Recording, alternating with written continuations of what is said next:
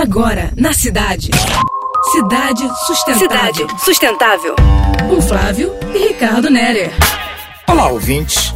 Se a pandemia nos colocou no sofá das perguntas, eis uma que nos chama a atenção. Para onde vão os plásticos?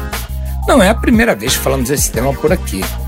Dependente do petróleo e gás, a atual sociedade consome plástico o tempo todo. Utilidades, aparelhos, equipamentos e um tanto de quinquilharias que nos acompanham até na cama. Sim, faz parte do nosso dia a dia.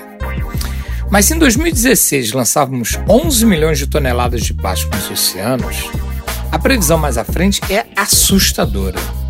Em 2040, poderá chegar a 29 milhões de toneladas, segundo o estudo Breaking the Plastic Wave, feito por organizações britânicas. O Quebrando a Onda dos Plásticos foi publicado pela Push Charitable Trusts e a Systemic, em parceria com a Fundação Ellen MacArthur, Universidade de Oxford, de Leeds e a ONG Common Sense. Esse nosso comportamento poluente e desperdiçador precisa ser diferente.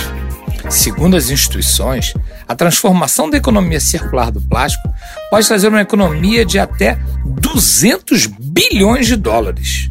Bom para o clima, inteligente para a sociedade e extraordinário para o meio ambiente. É necessário reduzir o uso do plástico. Também ter um eficiente sistema de coleta e reciclagem. Há muitas oportunidades de modificar a outro modelo. Embalagens retornáveis, entrega facilitada dos recicláveis e plásticos compostáveis. Governos, empresas e entidades do terceiro setor precisam fazer urgentemente novas condições para essa nova metamorfose.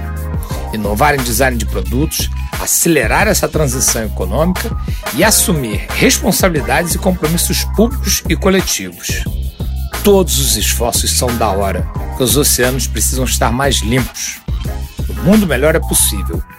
Conto com você, ouvinte. Você acabou de ouvir Cidade Sustentável. Com Flávio e Ricardo Nerer.